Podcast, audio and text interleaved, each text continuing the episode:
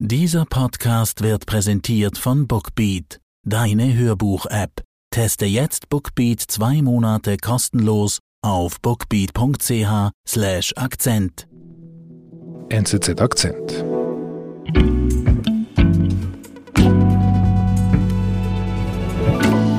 Oliver Commonsin ist bei uns im Studio. Hallo. Hallo, danke für die Einladung. Sehr gerne. Du bist unser Technologieredaktor und wir sprechen heute über das russische Google. Das haben sie aber gar nicht gern, wenn man vom russischen Google Echt? spricht.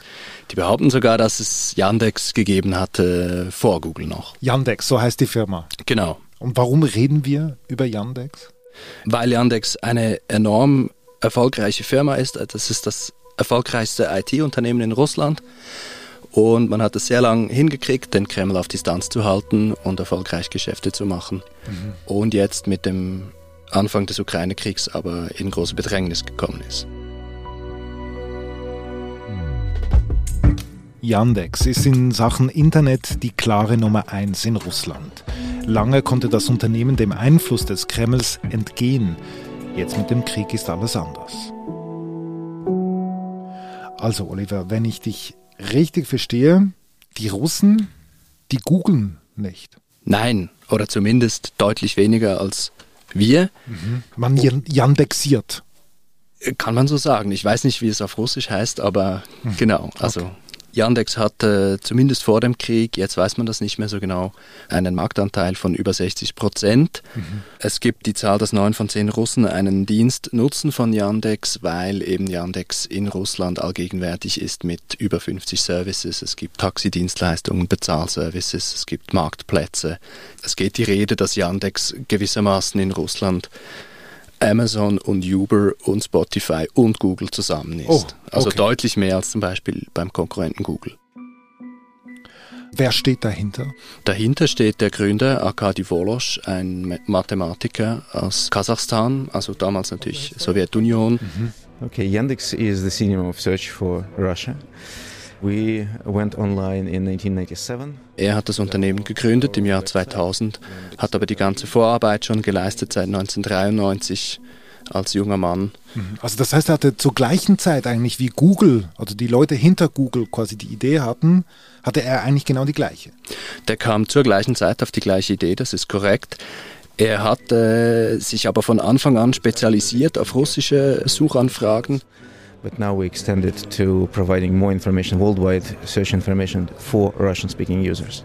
But we still target on the Russian-speaking audience, but we provide information from all over the world. Mhm. Er hat natürlich seiner Suchmaschine beibringen müssen, wie man mit kyrillischen Buchstaben umgeht. Und das war dann auch der Beginn des Aufstiegs von Yandex, weil das konnte Google am Anfang noch nicht. Also das ist das, was quasi den entscheidenden Unterschied ausmacht zwischen Google und Yandex, dass es erfolgreicher ist als Google in Russland?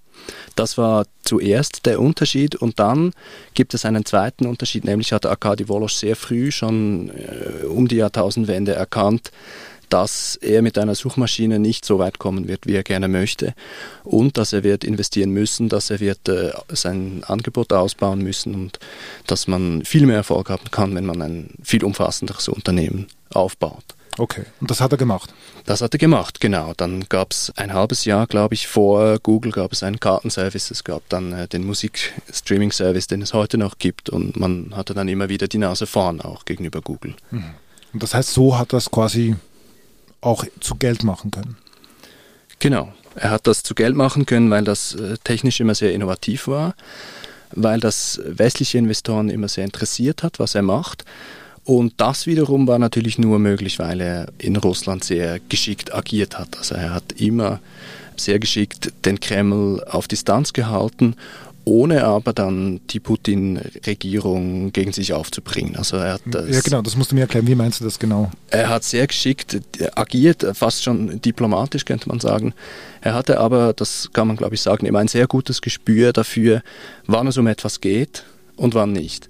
Und mhm. immer dann, wenn er nichts zu verlieren hatte, hat er kooperiert und, und war freundlich und hilfsbereit, aber immer da, äh, wo es für sein Unternehmen und seine Vision um etwas ging, da hat er blockiert also quasi im Umgang mit der Regierung von Putin, der ja gleichzeitig an die Macht gekommen ist, ne, Nullerjahre, genau.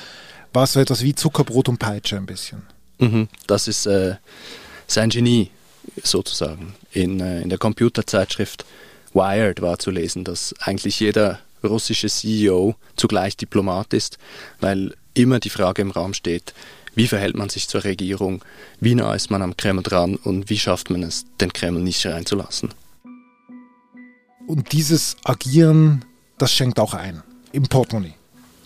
Genau, das hat äh, immer sehr gut rentiert. Yandex ist äh, sehr schnell, sehr stark gewachsen. Man hat schon ab dem Jahr 2000 hat man schon angefangen Geld zu verdienen tatsächlich. Und man ging 2011 an die Börse in New York. Arkady Wolosch ist auf einen Schlag zum Milliardär geworden. Und zuletzt ist man dann auch Kooperation eingegangen mit westlichen Partnern, mit Uber Aha. und so weiter. Man war durchaus erfolgreich. Und dann? Ja, und dann ist dieses Spiel immer schwieriger geworden für Wolosch, weil die russische Regierung dann mehr und mehr gemerkt hat, wie wichtig das Internet ist, mhm. wie gefährlich das Internet unter Umständen auch sein kann. Mhm. Und dann ist dann 2019 ist dann das Gesetz für ein, für ein souveränes Internet vom Kreml verabschiedet worden. Mhm. Und das war ein großer Wendepunkt für, für Wolosch und seine Firma. Was besagt das Gesetz? Das Gesetz äh, wurde eigentlich gemacht zum Schutz des russischen Internets. Es wurde gesagt, wir müssen uns verteidigen gegen amerikanischen Einfluss. Mhm. Es war aber ziemlich offensichtlich, dass es darum geht, russische Internetfirmen und natürlich auch Betreiber von Websites näher an den Kreml heranzubringen, um mehr Kontrolle zu gewinnen. Aha, okay, mehr Kontrolle, das ist das Ziel. Genau, okay. genau. Es hat dann sogar äh, Vorschläge gegeben, die sich äh, sehr explizit gegen Yandex gerichtet haben. Es wurde besprochen, zu verbieten, dass äh, mehr als 20 Prozent des Aktienkapitals in ausländischen Händen sein soll. Da hat dann Wolosch wieder sein Geschick unter Beweis gestellt, konnte das dann abwenden, aber nur bedingt. Also wie konnte er es abwenden? Also was hat er denn gemacht, nach, nachdem dieses Gesetz eingeführt wurde? Das ist ein bisschen unklar. Das muss irgendwie hinter den Kulissen gelaufen sein. Herausgekommen ist, dass man eine Stiftung eingesetzt hat, eine sogenannte Stiftung des öffentlichen Interesses. Also das klingt erstmal sehr friedselig, das ist es aber durchaus nicht. Diese Stiftung steht hinter dem Yandex-Konzern und stellt sicher, dass da russische Interessen gewahrt werden. Diese Stiftung kann, wenn die Sicherheitsinteressen des Landes tangiert werden, auch den Verwaltungsrat der Firma absetzen. Also quasi eine, eine Art Babysitter. Genau, ein staatlicher Babysitter. Okay. Und was bedeutet denn das für Wolosch? Ich meine, er hat eben eine Stiftung, ein Babysitter im Nacken. Was heißt denn das für seine Firma? Überraschend wenig. Zumindest überraschend wenig Negatives. Arkadi Wolosch ist wiederum sehr geschickt mit dieser Stiftung umgegangen. Er hat das hingenommen, weil er gewusst hat, wenn ich jetzt auf die Hinterbeine stehe, dann könnte ich möglicherweise in noch größere Schwierigkeiten kommen. Er hat sich nach Westen ausgerichtet, er hat ähm, mit westlichen Partnern zusammengearbeitet. Die, Ach, die machen immer noch mit? Genau. Der Geschäftssitz war schon seit einer Weile nach Amsterdam verlegt worden. Er hat also versucht, einfach weiterzumachen und das haben seine Investoren durchaus äh, begrüßt und äh, die Aktienkurse sind gestiegen und gestiegen. Und dann? Und dann kam der Krieg. Wir sind gleich zurück. Die Hörbuch-App Bookbeat macht Hörbuchhören so leicht wie noch nie beim Spazierengehen, beim Kochen oder während man gemütlich auf dem Sofa liegt. Mit über 500.000 Titeln gibt es bei Bookbeat für jeden Anlass die passende Geschichte. Mit dem Rabattcode Akzent können Hörerinnen und Hörer Bookbeat jetzt zwei Monate lang gratis testen. Auf bookbeat.ch slash Akzent.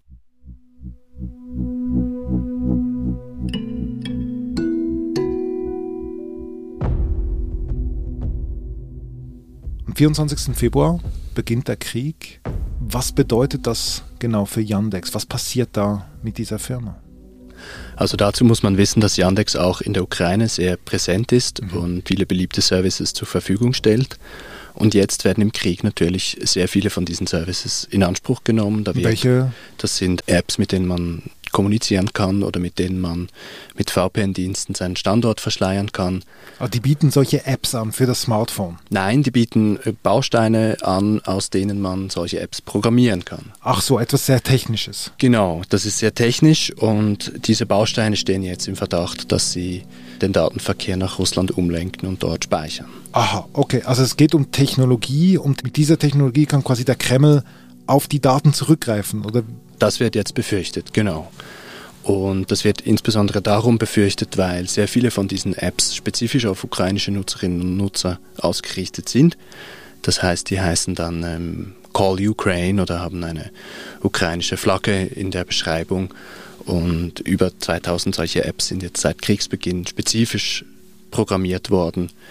Und da gibt es jetzt die Besorgnis, dass das missbraucht werden könnte. Missbraucht wofür? Man könnte, so, so heißt es in Expertenkreisen, diese Daten benutzen, um einzelne Personen zu identifizieren. Und wenn das gelänge, dann ist damit zu rechnen, dass russische Streitkräfte diese Informationen dann gegen diese Nutzerinnen und Nutzer anwenden. Mhm. Weiß denn Yandex davon? Davon ist auszugehen, ja. Also, dass solche Bausteine benutzt werden, ist auch nicht illegal, das ist im Gegenteil sehr geläufig. Mhm. Aber es ist ja normal so, dass Konzerne wie Yandex oder eben Google dass die ja Daten sammeln. Also wo ist denn das Problem?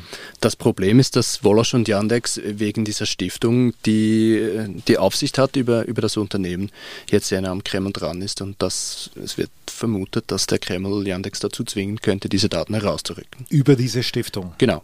Okay. Weiß man denn, ob das schon passiert ist? Das weiß man im Moment noch nicht. Okay, aber es ist Thema in der Branche, bei Experten. Es ist ein großes Thema, insbesondere in den USA natürlich, unter Sicherheitsexperten, aber auch unter Abgeordneten, die teilweise jetzt auch Apple und Google dazu aufgerufen haben, Apps, die auf diese Yandex-Technologie zurückgreifen, aus den App Stores zu entfernen damit ist er eigentlich in den Fokus sogar der amerikanischen Politik geraten, der Wolosch. Das ist doch eigentlich genau das, was er eigentlich immer verhindern wollte, oder? Dass er quasi politisiert wird. Das wollte er immer verhindern, weil für ihn als Suchmaschinenbetreiber ist äh, eines der höchsten Güter ist die Glaubwürdigkeit, die Unabhängigkeit. Und wenn die Leute natürlich jetzt den Verdacht schöpfen, dass Yandex zu nah am Kreml dran ist, dann werden sie ganz bestimmt keine Suchanfragen mehr bei Yandex platzieren. Und das wird das Geschäft von Arkadi Wolosch nachhaltig schädigen. Mhm. Stichwort Geschäft. Was bedeutet denn das wirtschaftlich? Das ist auch wirtschaftlich verheerend für Arkadi Wolosch und Yandex.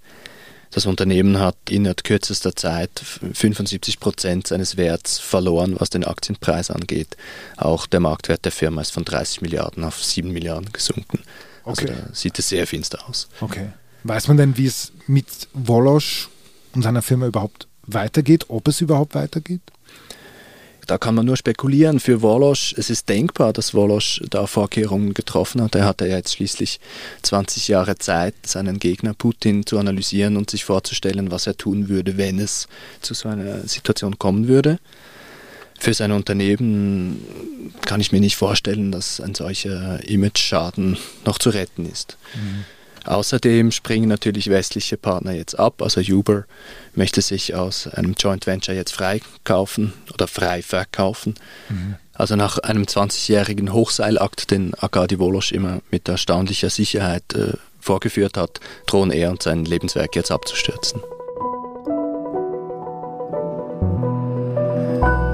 Lieber Oliver, vielen Dank. Danke dir. Das war unser Akzent. Ich bin David Vogel. Bis bald.